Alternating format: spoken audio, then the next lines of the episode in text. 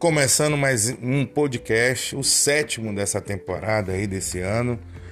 Nós vamos falar agora de um grande fenômeno de bilheteria do cinema nacional. É, eu falo de um grupo que alegrou a infância de mais de 10 gerações do Brasil.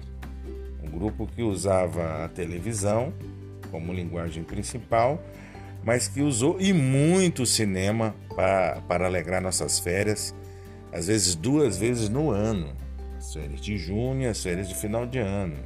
Eu falo do grupo Os Trapalhões, é, com filmes memoráveis aí na, da nossa infância, Os Trapalhões no Planeta do Macaco, Os Saltimbancos Trapalhões, A Filha dos Trapalhões, enfim, uma série de filmes que marcaram nossa infância e o início da nossa adolescência.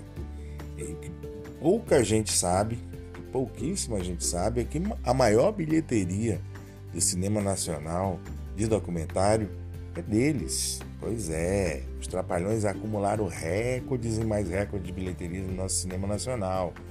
Como eu disse, eles fizeram a infância e adolescência de gerações de brasileiros. É, se eu for falar aqui dos filmes dos Trapalhões, eu preciso de uma série de capítulos né, para separar e falar de cada um, porque muitos tiveram muita importância. Didi, Dedé, Mussum e Zacarias, eles não só alegravam a, a, as nossas noites de domingo, né, como também tornaram as férias, as nossas férias, mais divertidas, projetadas nas telas dos cinemas em todo o país.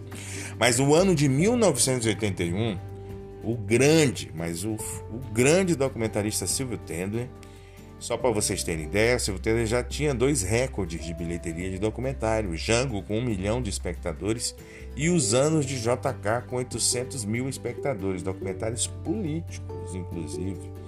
E ele recebe, esse grande campeão de bilheteria de documentário, a incumbência de fazer um documentário em comemoração dos 15 anos dos Trapalhões. Então, Quarteto Mágico é visto aí de outra forma, gente. Né? A ficção dá lugar às cenas de bastidores, da vida profissional mambembe deles e diversos aspectos pessoais dos humoristas. Isso é que torna o documentário mágico para quem gosta dos trapalhões. O Silvio, com o olhar atento dele, ele acaba nos brindando com um recorte obrigatório para quem quer conhecer mais a fundo a história dos famosos palhaços. Pois é, os trapalhões ajudaram e muito na narrativa também. Pela imediata simpatia que todos imprimem na tela. É, é, é de uma de uma, como é que se diz? Simpatia e empatia imediata com o quarteto sendo registrado fora da ficção. E o documentário ainda tem um plus. É, ele é narrado pelo gênio de humor do humor Chico Anísio. O Mundo Mágico dos Trapalhões é até hoje a maior bilheteria de um documento nacional, de um documentário nacional. E eu tenho certeza que você não sabia disso com 1 milhão e 800 mil espectadores. Isso eu falo na época em que a bilheteria era registrada manualmente, entendeu? E os cinemas de bairros e do interior às vezes nem registravam o total da bilheteria no mês. Mas mesmo assim, 1 milhão e 800 mil espectadores para um documentário nacional é um recorde que só os trapalhões poderiam imprimir. É um número difícil de ser batido até hoje, que faz jus ao talento do quarteto para chamar o público às salas de cinema. O mundo mágico dos Trapalhões é um desses encontros raros e geniais de criador.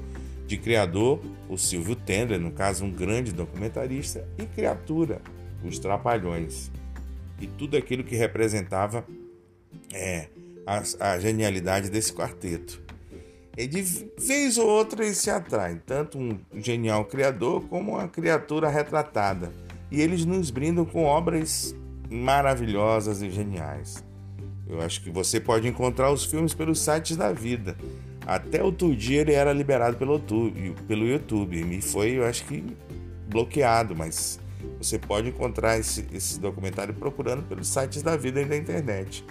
E veja que tenho toda a razão em rasgar elogios a essa obra.